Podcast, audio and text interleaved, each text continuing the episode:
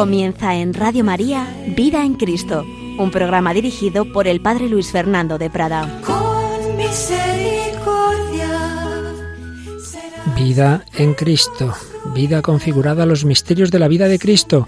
Acabamos de celebrar el bautismo de Jesús. Vamos a hablar de él.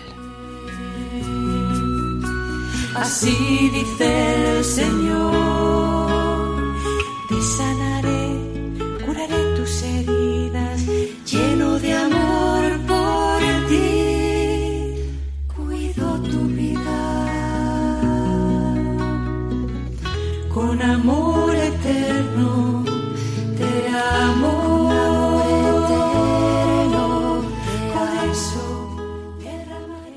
Un cordialísimo saludo, muy querida familia de Radio María.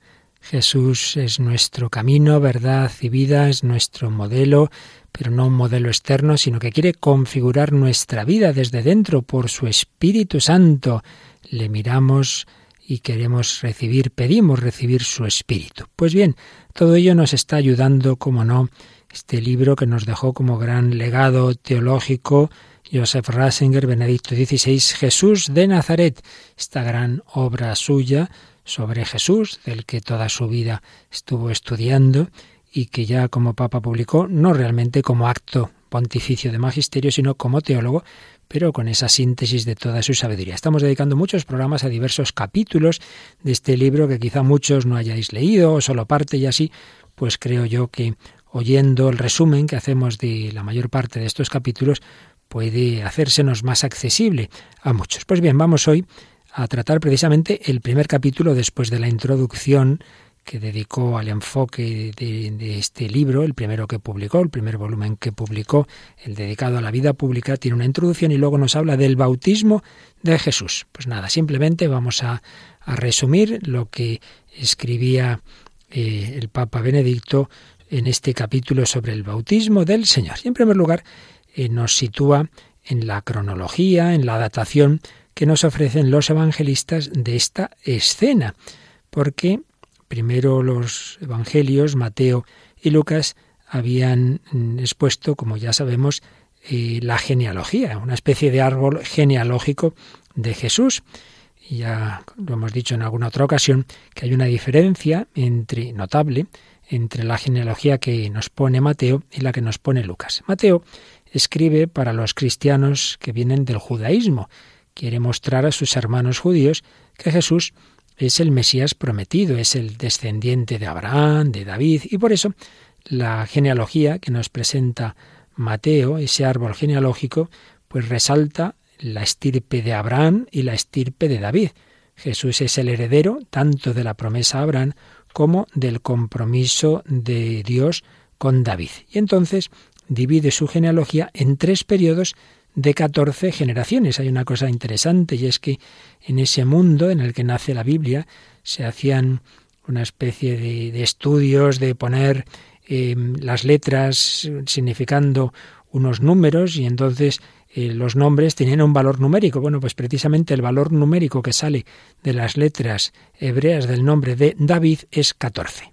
Tres periodos de 14 generaciones. 14 es el valor numérico del nombre de David. Está claro que es la clave de esta genealogía. De Abraham a David, de David al exilio a Babilonia, que fue un hecho que marcó la historia de Israel, un hecho traumático, y después otro nuevo periodo de 14 generaciones hasta llegar al David definitivo, Jesucristo, verdadero rey. Es una genealogía judeo-cristiana que Mateo quiere hacer ver cómo llega ya el reino, ha llegado el reino del David definitivo como reinado de Dios. Por supuesto, esto interesa al mundo entero, pero ha empezado por ahí, por el pueblo elegido. Y ha hecho un cálculo de generaciones modelado por tres fases de la promesa, sin buscar una exactitud histórica, sino que más bien es este aspecto teológico. Por su parte, Lucas, que no sitúa la genealogía de Jesús al comienzo del Evangelio, como si hace Mateo, sino que la va, nos la va a poner ahora después, la va a poner en relación con la narración del bautismo, precisamente pues Lucas, a diferencia de Mateo, va a hacer una genealogía como más universal. No le interesa eh, tanto el aspecto judío, sino que Jesús pertenece a la humanidad. Y es que Lucas escribe no para los judíos, sino para los cristianos que vienen de la gentilidad. Y por eso hace una genealogía hasta hacia atrás, digamos, de quién va descendiendo Jesús y llega hasta Adán. Y Adán, por supuesto, viene de Dios. Adán y Adán, hijo de Dios. De este modo, se resalta la misión universal de Jesús. Jesús es el hijo de Adán, es hijo del hombre, y por su ser hombre todos le pertenecemos, y él a nosotros. Jesús nos pertenece a la humanidad. En él, la humanidad tiene un nuevo inicio y llega también a su cumplimiento. Pero bien, después de esta alusión a las genealogías, a los árboles genealógicos de Jesús que nos ponen Mateo y Lucas, vamos ya a acercarnos a esos pasajes donde se nos habla del bautismo del Señor. En primer lugar, se nos habla, lógicamente, de Juan, de Juan el Bautista. Ya había aparecido en los evangelios de la infancia de Lucas. Lucas había dado ya dos datos temporales.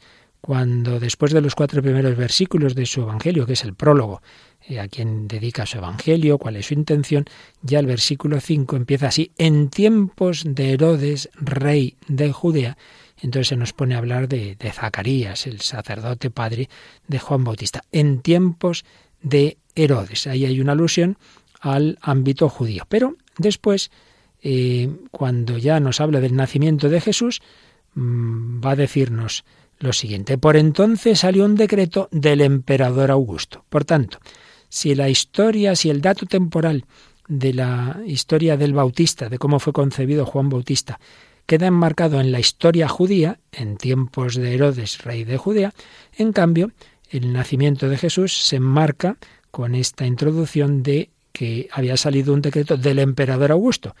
En el caso de Jesús, el contexto histórico es la historia universal representada por el gran imperio romano. Rey Herodes de Judea en el caso de Juan Bautista, el emperador Augusto en el caso de Jesús. Y Lucas va a retomar este hilo conductor en la introducción a la historia del Bautista. Es un párrafo realmente solemne cuando se nos va a poner a hablar ya de Juan Bautista ya de mayor, de cómo eh, estaba preparando el camino al Señor con esos bautizos que él hacía en la orilla del Jordán. Fijaos como dice Lucas capítulo 3 a partir del versículo 1, qué solemnidad. El año 15 del reinado del emperador Tiberio, siendo Poncio Pilato gobernador de Judea, Herodes virrey de Galilea, su hermano Felipe virrey de Iturea y Traconítide, y Lisanio virrey de Abilene, bajo el sumo sacerdocio de Anás y Caifás, le llegó a Juan, hijo de Zacarías, que estaba en el desierto, la palabra de Dios. La palabra de Dios vino a Juan Bautista en un contexto histórico muy concreto. Fijaos que ha empezado con el año 15 del reinado del emperador Tiberio. De nuevo, la historia universal y un montón de datos más que conocemos por la historia civil. Esto es de, suma importancia, porque hay gente que se piensa que nada, que los evangelios nos cuentan una historia bonita, como si fueran mitos, pues así, de, personajes que, un poco menos que han salido de, de nuestra imaginación. Oiga, que estamos hablando de un acontecimiento, de unos acontecimientos históricos que se pueden datar con toda la seriedad de la historia humana ocurrida realmente. Es la diferencia con los mitos. Los mitos, pues de dónde viene Cibeles y, y Apolo y el otro y demás allá. son mitos. Ahí sí que no hay historia que valga, ahí no hay ninguna realidad en la historia humana. En el caso de Jesús la hay claramente marcada, una historia, un pueblo, unas ciudades, unos gobernadores, que además es curioso cómo luego con el paso del tiempo pues van apareciendo diversos hallazgos arqueológicos que confirman todos estos datos. No, no hace tanto se descubrió una, una placa donde se, se habla de, de, Poncio Pilato y del tiempo que estuvo ahí de gobernador. Ya digo, esto es una cosa relativamente reciente. Acontecimientos históricos. Pero no simplemente es un tema de datación. El hecho de que aquí se mencione varias veces al emperador, el emperador de Roma y Jesús, que hay un tema, hay un trasfondo. De por sí no tienen por qué excluirse, Jesús lo dirá de mayor, dad al César lo que es de César, dad a Dios lo que es de Dios. Pero también es verdad que siendo compatibles esencialmente ambas esferas, la religiosa y la política, Pero si el imperio se considera a sí mismo divino, como ocurría cuando Augusto se presentó a sí mismo como portador de la paz mundial y salvador de la humanidad, esto lo iba a desarrollar luego el Papa Benedicto XVI en el librito sobre la infancia de Jesús, como ya expusimos en su momento. Pues bien, si Augusto se presenta como portador de la paz mundial y así lo presentan, como salvador, claro, entonces ya no es simplemente una figura política, entonces ya se está presentando a un nivel religioso. Si el imperio se diviniza, si el emperador aparece como si fuera Dios y todos los hombres tienen que obedecer y sacrificar al emperador, claro, entonces ya ahí hay un conflicto. Entonces, si hay conflicto, el cristiano debe obedecer a Dios antes que a los hombres, como dijo San Pedro ante el Sanedrín en Hechos 5:29. Y en ese caso los cristianos pues se convierten en mártires, en testigos de ese Jesús que ha muerto bajo el reinado de Poncio Pilato en la cruz como testigo fiel. Aquí estas menciones y concretamente la de Poncio Pilato, la de Anás y Caifás nos están anunciando la cruz ya desde el inicio de la vida pública para situar la actividad de Juan Bautista. Lucas nos pone estos nombres que ya nos están hablando de lo que va a ocurrir al final, de ese procurador que va a condenar a muerte a Jesús incitado por Anás y Caifás, la sombra de la cruz. Pero hay algo más, el hecho de que se esté hablando del emperador, Claro, eh, en este contexto de, Jesús que va a recibir la descendencia del rey David a través de su padre legal, San José, aquí hay otro trasfondo, y es que el reino de David se ha derrumbado, su casa se ha caído. El, descendiente de David, que según la ley aparece como padre de Jesús, es un artesano de la provincia de Galilea, poblada sobre todo por paganos. Estamos viendo, claro, pues esa situación de Israel bajo el dominio pagano, que ya no tiene rey propio realmente. Israel vive en la oscuridad de Dios. Las promesas hechas a Abraham y a David parecen que se han quedado ahí en el silencio de Dios. Puede oírse el lamento. Ya no tenemos profetas. Parece que Dios ha abandonado a su pueblo. Este es el contexto y ese es el clima que había entonces. Un clima en el que había mucha, mucha agitación, mucha agitación. En torno al tiempo del nacimiento de Jesús había habido un levantamiento de Judas el Galileo, así se llamaba, un levantamiento sangrientamente sofocado por los romanos, ese y otros muchos. ¿Cuál era el partido de este, el grupo de este? Los celotes, los celotes. Y ese grupo seguiría existiendo 30 años después, cuando se inicia la vida pública de Jesús. Era un grupo, diríamos hoy, terrorista, dispuesto a utilizar el terror y la violencia contra los ocupadores romanos. Y es más que posible o probable que uno o dos de los doce apóstoles de Jesús fueran de este grupo, fueran celotes. ¿Quién? Simón el celote, así se le llama, y probablemente también Judas Iscariote, el que lo traicionó. Un grupo de los celotes. Otro grupo, que aparece mucho en el Evangelio, son los fariseos, que intentaban vivir siguiendo con, suma precisión las prescripciones de la ley, la Torah, y luchaban contra adaptarse a la cultura helenístico romana uniformadora. Esos no eran nada colaboracionistas, todo lo contrario. Pero había otro grupo, los saduceos, que en su mayoría pertenecían a la aristocracia y a la clase sacerdotal.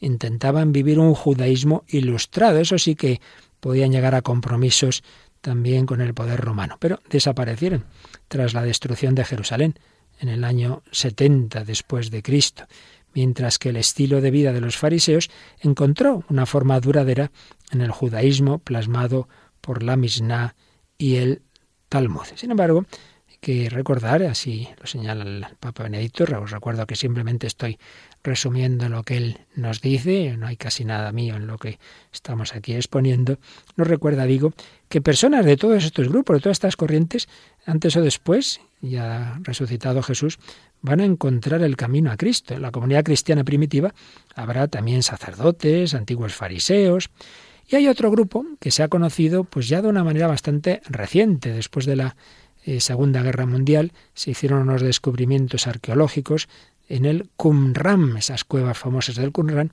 entonces se supo de la existencia del grupo de los esenios. Era un grupo de personas que se habían alejado del templo y de su culto y que en el desierto habían formado, pues diríamos, comunidades monásticas, como si fueran monjes, pero también había grupos de familias muy observantes, con una serie de, ritos, sobre todo de abluciones litúrgicas, es decir, de, de, lavarse en, ríos, en, con determinadas oraciones y rezos en común. Es probable, es probable que Juan Bautista y quizá de alguna manera Jesús y, su familia conocieran gente ahí, fueran cercanos a ese ambiente incluso Juan Bautista, que a lo mejor algún tiempo viviera en esta comunidad. Pues bien, después de situarnos en el ambiente, en la situación del Israel de aquella época, vamos a fijarnos ya en la figura de Juan, Juan el Bautista, que implicó algo totalmente nuevo. Ese bautismo al que invita no es como esas abluciones religiosas de los esenios, no es algo repetible y debe ser un rito que no sea un mero rito, sino consumación de un cambio de vida, de un cambio de vida. Juan Bautista invita a la conversión, hace un llamamiento ardiente, una nueva forma de pensar y de actuar, vinculado al anuncio del juicio de Dios y al anuncio de alguien más grande que ha de venir después de Juan. Fijaos que en Juan 1, 30, 33, en ahora Juan Evangelista, por supuesto, pues se nos dice que en, un momento dado Juan Bautista, que de pequeño había sido santificado, como sabemos, en el seno de su madre por, por Jesús, pero luego no sabía, no, no, no había conocido a Jesús, no, no le conocía. Entonces, mm, él en algún momento dice esto, este es aquel de quien yo dije, detrás de mí viene uno que ha sido antepuesto a mí, porque él existía antes que yo, ni yo mismo lo conocía. Él no lo conocía hasta que Jesús se le presentó en el Jordán para ser bautizado. Jesús va a tener este gran precursor y, Juan no conocía a ese más grande al que quería preparar el camino, pero sí sabía esto, que había sido enviado para preparar el camino a ese misterioso otro con mayúscula. Sabía que toda su misión estaba orientada a él, una misión que se describe en los cuatro evangelios con un famoso pasaje del profeta Isaías. Una voz clama en el desierto, preparad el camino al Señor, allanadle los senderos. Marcos añadirá, porque esto que os digo eh, de, Isaías, y lo recogen varios todos los evangelistas, pero Marcos añade una frase compuesta de Malaquías y de Éxodo, que también encontraremos en otro contexto en Mateo y en Lucas. Yo envío a mi mensajero delante de ti para que te prepare el camino. Todos estos textos del Antiguo Testamento hablaban de la intervención salvadora de Dios que sale de lo inescrutable para juzgar y salvar. A Él hay que abrirle la puerta, hay que prepararle el camino. Con la predicación del Bautista se hicieron realidad todas estas antiguas palabras de esperanza. Se anunciaba algo realmente grande. Preparad el camino al Señor, que llega. Podemos imaginar la gran impresión que esa figura y mensaje del Bautista debió causar en aquel momento efervescente de la historia de Israel. Por fin había de nuevo un gran profeta con una vida extraordinaria, un hombre que venía del desierto, con una vida austerísima, con una predicación que le salía del alma. Por fin se anunciaba de nuevo la acción de Dios en la historia. Juan bautiza con agua, pero viene uno más grande, aquel que bautizará con el Espíritu Santo y con fuego. Así lo anuncia Juan Bautista. Y por eso acudía la gente de Judea y de Jerusalén, confesaban sus pecados y él los bautizaba en el Jordán. Confesaban sus pecados. Fijaos, ese bautismo de Juan incluía la confesión, el reconocimiento de los pecados, reconocimiento incluso personal. Esto es algo que sabemos que ocurría que se daba en diversos momentos de la vida de Israel, no solamente eh, confesiones colectivas de pecados, sino que también hay autores que han, estudiado y han visto cómo había eh, confesiones concretas y personales de pecados en, determinados ritos que, que, que habían en aquel momento. Pero el caso es que aquí se dan en este contexto del bautismo de Juan. Y esa conversión, ese querer dejar la vida antigua y convertirse, pues se simbolizaba en el bautismo. ¿Por qué? Porque uno se mete en el agua del río, simboliza la muerte y hace pensar en el diluvio que destruye y aniquila. Eh, el océano se veía como una amenaza continua del cosmos en los pueblos antiguos, pero al ser agua que fluye sobre todo símbolo de vida. Los grandes ríos dan la vida. También el Jordán es fuente de vida para su tierra, hasta hoy mismo. Entonces vemos por un lado una purificación, una liberación de la suciedad del pasado que pesa sobre nuestra vida, pero también un nuevo comienzo. Uno se mete en el agua, es como morir al pecado y sale del agua, es como resucitar, reiniciar la vida desde el principio y de un modo nuevo. Se trata de un renacer. Este era el bautismo al que invitaba Juan y al que va a llegar el Señor, que también va a ponerse ahí en la fila de los pecadores. Vamos a intentar contemplar esta escena, vamos a ver ese momento en que una multitud de personas se están acercando a Juan y de repente Juan levanta la mirada y se encuentra con Jesús y una luz interior le dice, este es, este es, este es aquel al que yo anuncio, este es el Mesías.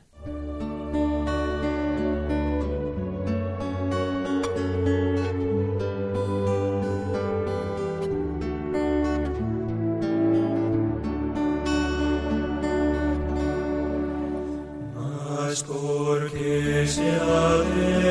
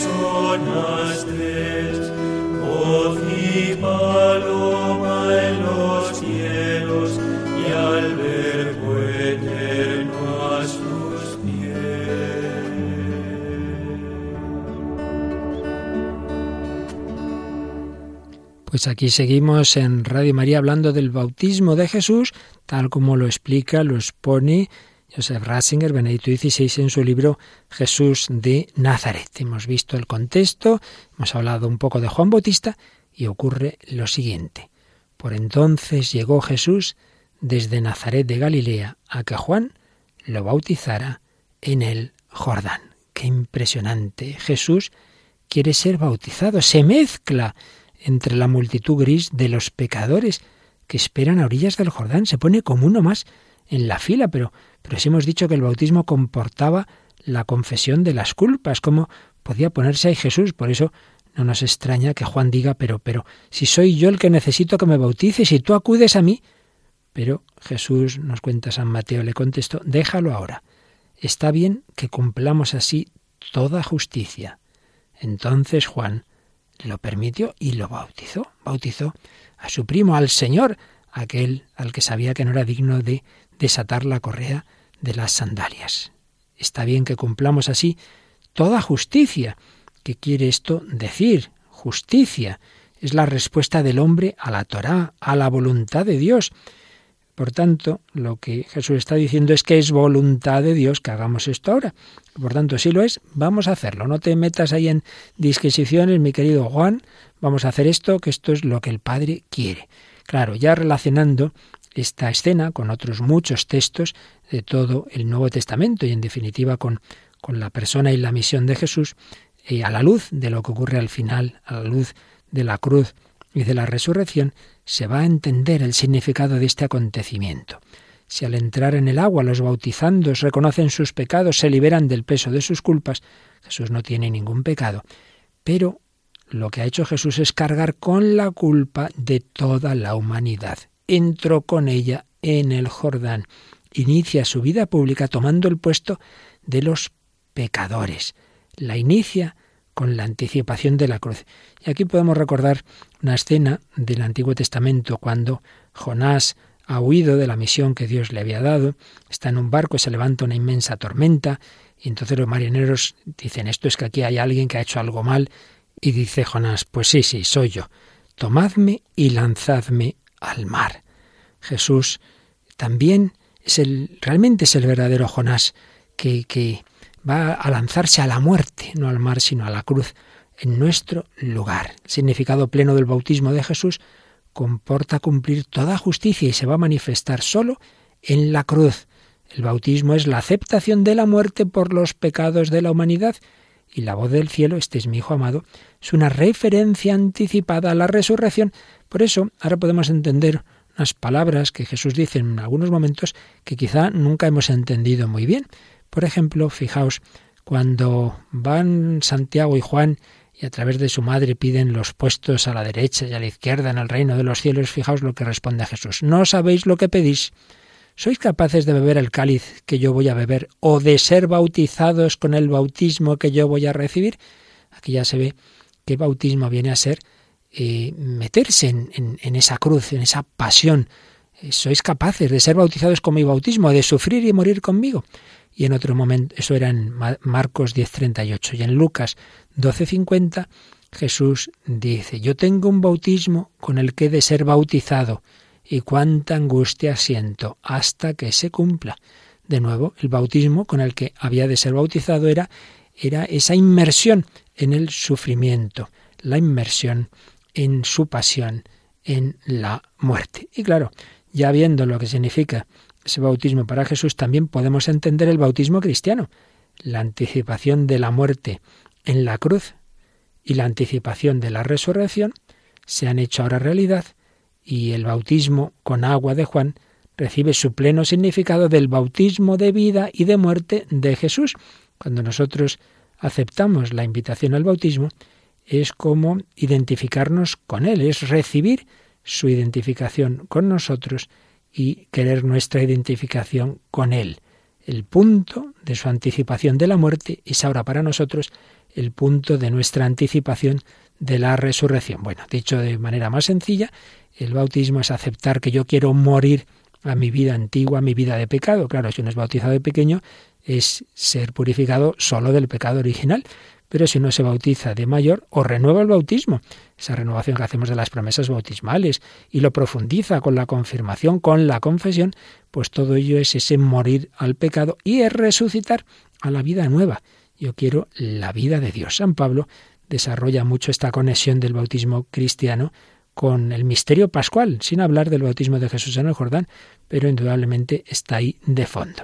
También señala Benedicto XVI que la Iglesia Oriental tiene muy clara todas estas conexiones con el bautismo de Jesús en su liturgia, en su teología del icono, ve una profunda relación entre la fiesta de la Epifanía, y hay que recordar que la Epifanía no es sólo la adoración de los magos, sino que es también esta escena del bautismo del Señor, incluso también se considera ese primer milagro de Jesús en las bodas de Cana como la tercera escena de la Epifanía, Epifanía, manifestación de quién es ese Jesús que había nacido.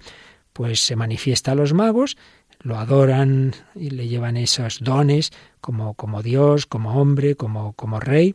Manifestación de Jesús en el Jordán, este es mi Hijo el amado, el predilecto, y manifestación de su divinidad en ese primer milagro, convirtiendo el agua en vino, de su divinidad y de que es el esposo verdadero. Ese milagro tiene lugar en ese contexto de las bodas. Cristo quiere desposarse con la humanidad. Pues bien, relación entre la Epifanía y la Pascua y la Pascua. Está bien que cumplamos así toda justicia, dice Jesús a Juan.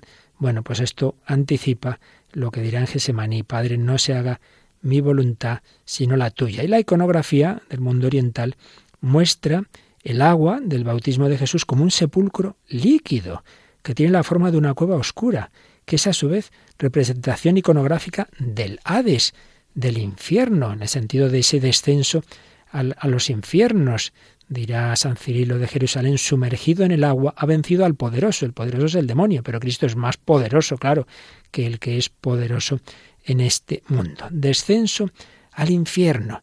Y nos explica Joseph Ratzinger, el bautismo de Jesús se entiende así como compendio de toda la historia, en el que se retoma el pasado y se anticipa el futuro, el ingreso en los pecados de los demás que hace Jesús. Es el descenso al infierno, no sólo como espectador, como ocurre sino con padeciendo, padeciendo lo que me toca a mí por mis pecados, con un sufrimiento transformador, derribando las puertas del abismo.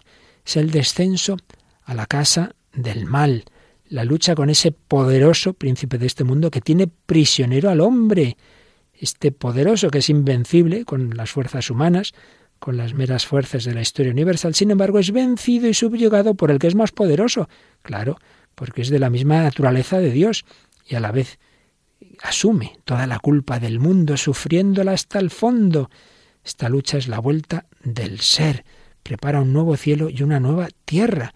El sacramento, el bautismo, aparece así como una participación en la lucha transformadora del mundo emprendida por Jesús en el cambio de vida que se ha producido en su descenso y ascenso, donde encontramos la fuente para esa vida nueva, para que se purifiquen mis pecados, para que yo pueda vivir como hijo de Dios, la encontramos en Cristo, que siendo Dios se ha hecho hombre, ha descendido y se ha sumergido en las aguas del Jordán, es la fuente de la vida eterna. De nuevo vamos a contemplar a Jesús, vamos a darle gracias, vamos a pedir que llene nuestras almas, nuestros corazones de esa agua viva que es el Espíritu Santo.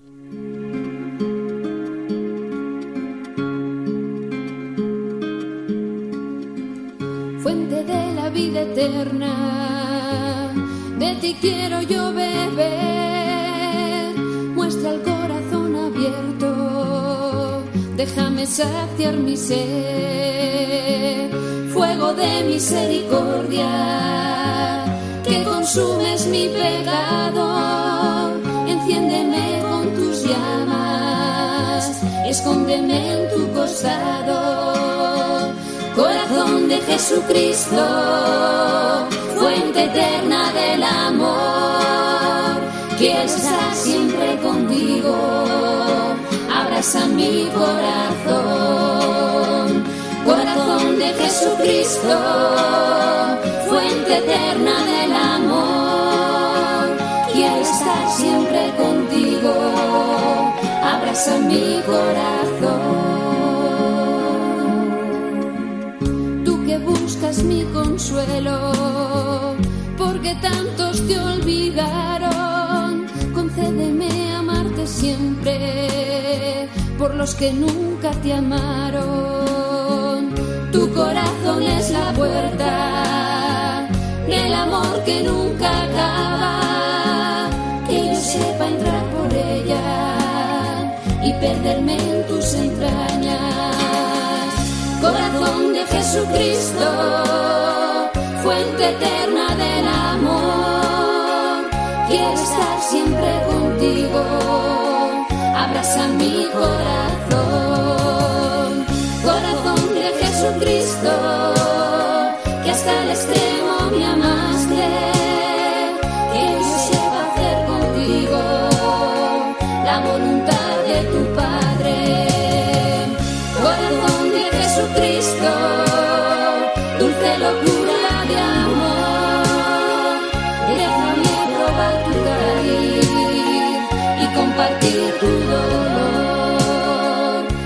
Déjame probar tu cáliz y compartir tu dolor.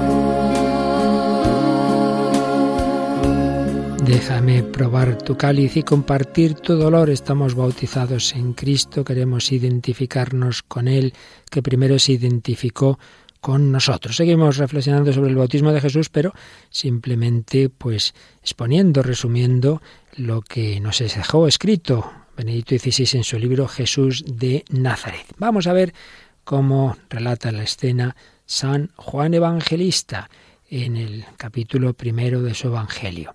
Juan, Juan Bautista, ve a Jesús que viene hacia él y entonces dice, este es el Cordero de Dios, el que quita el pecado del mundo. Este es aquel de quien yo dije, detrás de mí viene uno que ha sido antepuesto a mí porque existía antes que yo. Ni yo mismo lo conocía, pero a fin de que él fuera manifestado a Israel, por eso vine yo a bautizar con agua. Y Juan declaró, yo he visto al Espíritu que, como una paloma, descendía del cielo y permaneció sobre él.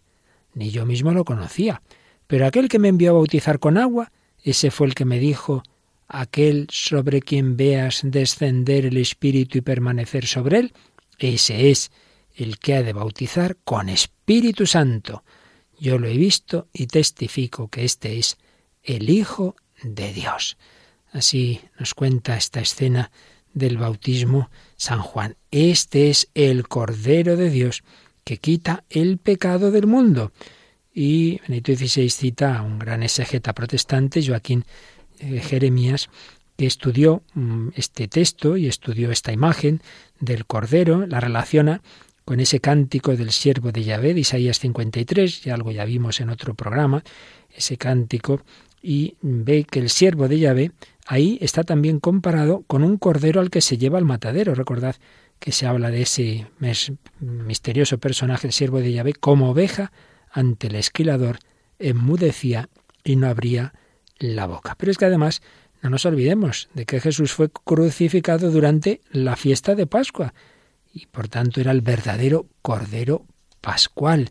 A partir de la Pascua de Cristo, ese simbolismo del Cordero ha sido fundamental en todos los escritos del Nuevo Testamento. Y aquí Benedicto XVI hacía unas citas que vamos a leer ahora nosotros. San Pablo.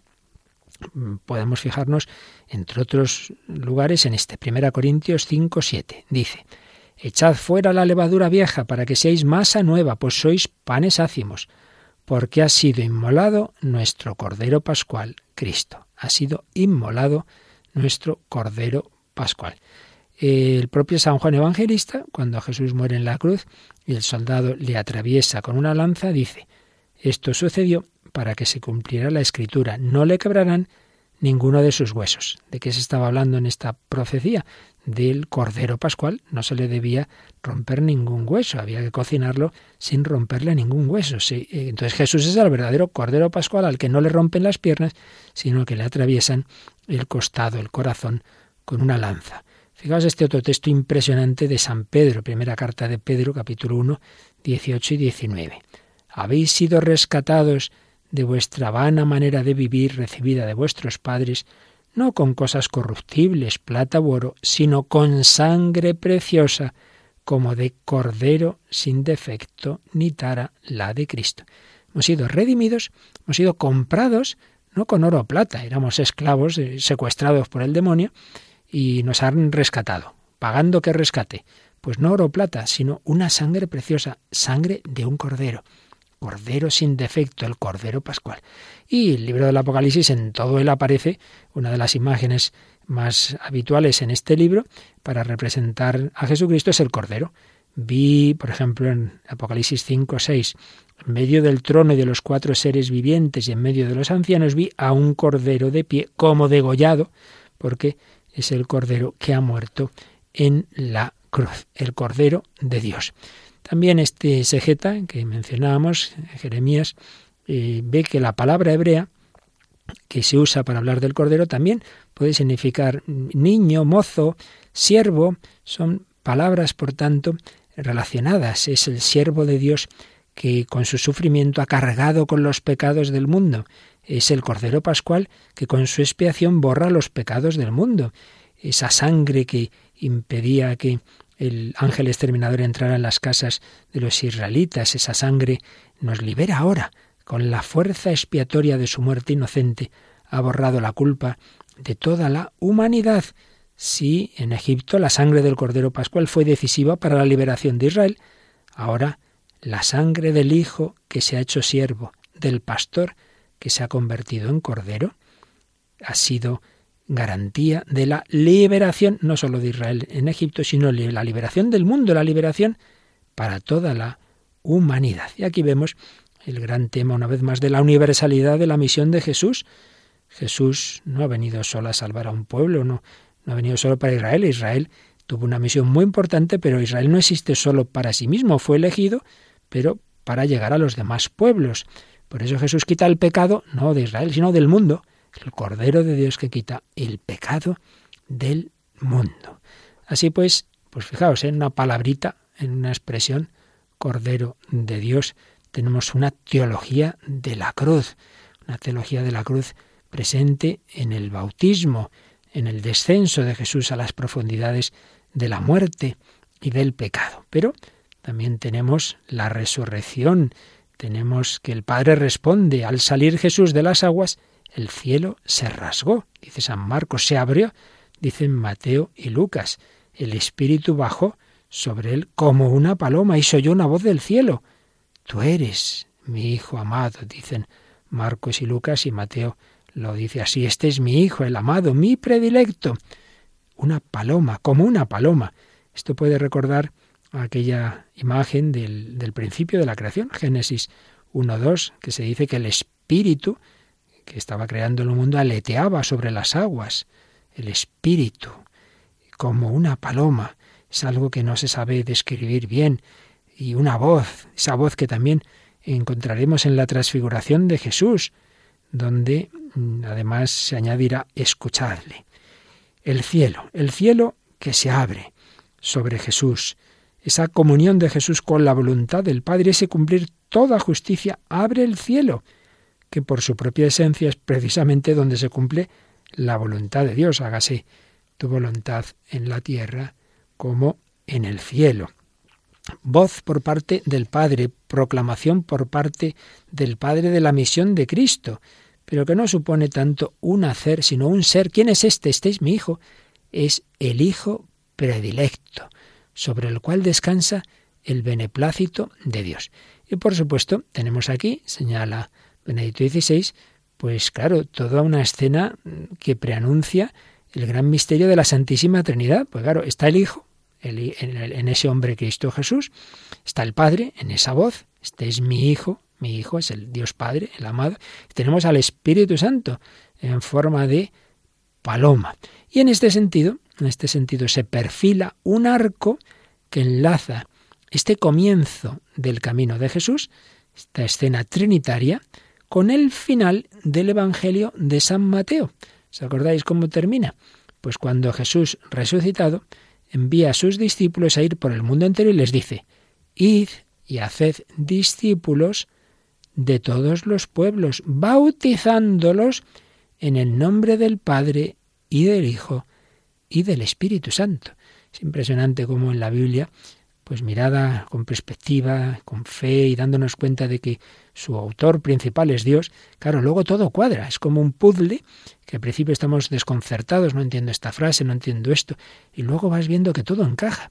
Ese bautismo de Jesús, esa voz del Padre, esa paloma, bueno, pues cómo termina ese Evangelio, pues invitando, enviando a Jesús a sus apóstoles al mundo entero para hacer discípulos suyos y cómo se mete uno en ese grupo de seguidores de Jesús, cómo entra uno en, en, en, Cristo, bautizándolos en el nombre del Padre y del Hijo y del Espíritu Santo. Él se había entrado ahí en el Jordán, había recibido ese bautismo simbólico de Juan, pero para que nosotros recibamos el verdadero bautismo, que es dejarnos empapar por el Padre, el Hijo y el Espíritu Santo. Yo te bautizo, dice el sacerdote, en el nombre del Padre y del Hijo y del Espíritu Santo. Podríamos traducir, yo te empapo de Dios, de la vida de Dios, del Padre, del Hijo y del Espíritu Santo. O también podríamos traducir, yo te consagro al Padre, al Hijo y al Espíritu Santo. El cristiano es un consagrado, está lleno de la vida de Dios. entra la Santísima Trinidad en su alma. Llega ahí una persona humana, llega un niño eh, a la iglesia ser bautizado y salen cuatro personas, porque con esa persona, con ese niño van el Padre, el Hijo y el Espíritu Santo.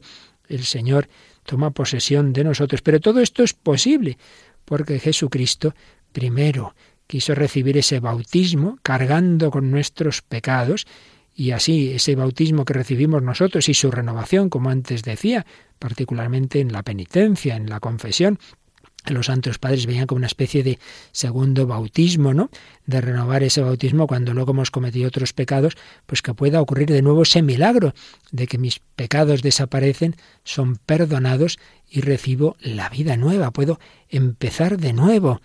Y de hecho, pues fijaos que la absolución también la recibimos, yo te absuelvo de tus pecados en el nombre del Padre y del Hijo y del Espíritu Santo. Bueno, esto último ya lo estoy añadiendo yo, esto no está aquí en el texto que estamos hoy exponiendo de Benedicto XVI, pero creo que es en coherencia con todo ello. En cualquier caso, lo que sí que nos dice es esa conexión entre el principio del Evangelio, esa escena del bautismo de Jesús, esa manifestación, por lo menos simbólica, de, de la Santísima Trinidad, y el final de Mateo, id y haced discípulos de todos los pueblos, bautizándolos en el nombre del Padre y del Hijo y del Espíritu Santo. Y dice Joseph Ratzinger, el bautismo que desde entonces administran los discípulos de Jesús es el ingreso en el bautismo de Jesús, el ingreso en la realidad que el anticipado con su bautismo.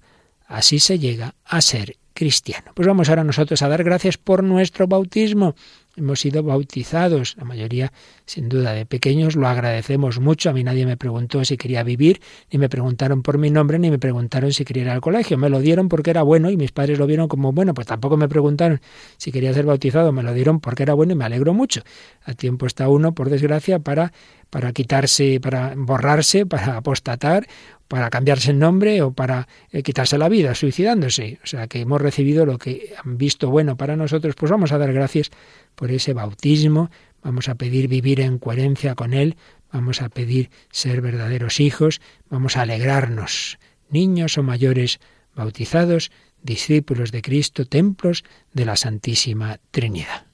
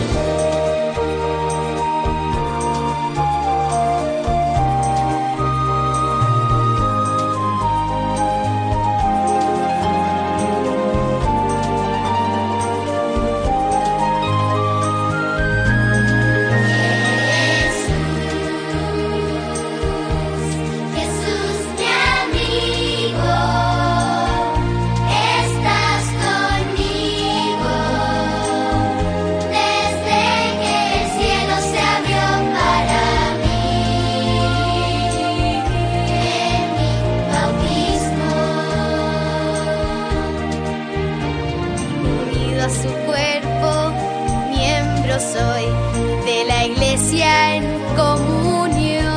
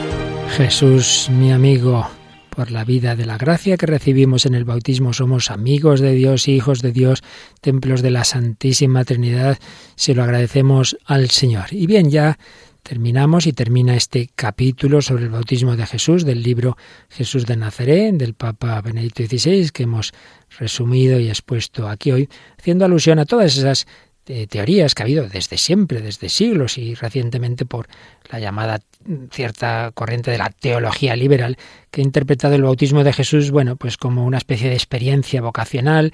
Jesús sería un hombre normal que hasta entonces había llevado una vida del todo normal, pero ahí tiene una experiencia estremecedora, entonces ahí de repente toma conciencia de una relación especial con Dios y de, de su misión y entonces ya, ya se entera de quién es, en fin, hay diversas versiones de, de, de todo esto, pero como dice Benedicto XVI, nada de esto se encuentra en los textos, nada de esto.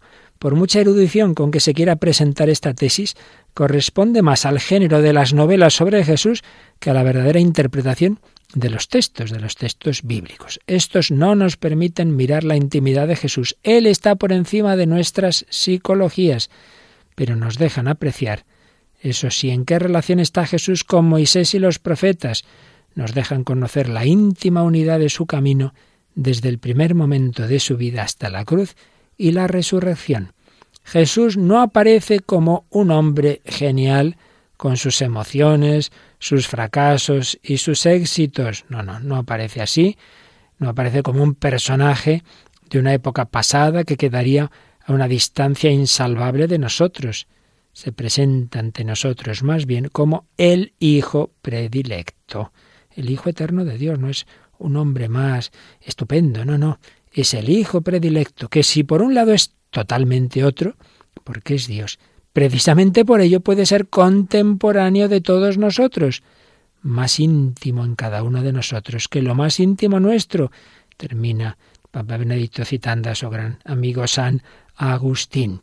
O sea que lo que nos viene a decir aquí, Benedicto XVI, es que a veces queremos hacer un Jesús muy humano y resulta que haciéndolo muy humano, pues resulta que queda lejos de mí, porque un hombre que vivió hace 20 siglos, yo qué relación puedo tener con él. Pero si ese hombre es Dios, ah, claro, entonces sí puedo tener una relación íntima, porque sí es hombre y está glorioso y está resucitado con la fuerza de su divinidad. Está presente ayer, hoy y siempre. Ah, con ese sí, con ese, precisamente porque es otro, porque está en el nivel divino, con ese sí puedo tener relación, por con ese sí puedo ser contemporáneo. Cristo es contemporáneo de todos nosotros. Yo estaré con vosotros todos los días hasta el fin del mundo. Pues todo esto empieza en esa historia de amor, de ese bautismo que Jesús recibió para que yo recibiera mi bautismo cristiano, esa relación personal con Él, para que yo fuera hecho hijo de Dios, para que yo pueda vivir en Cristo.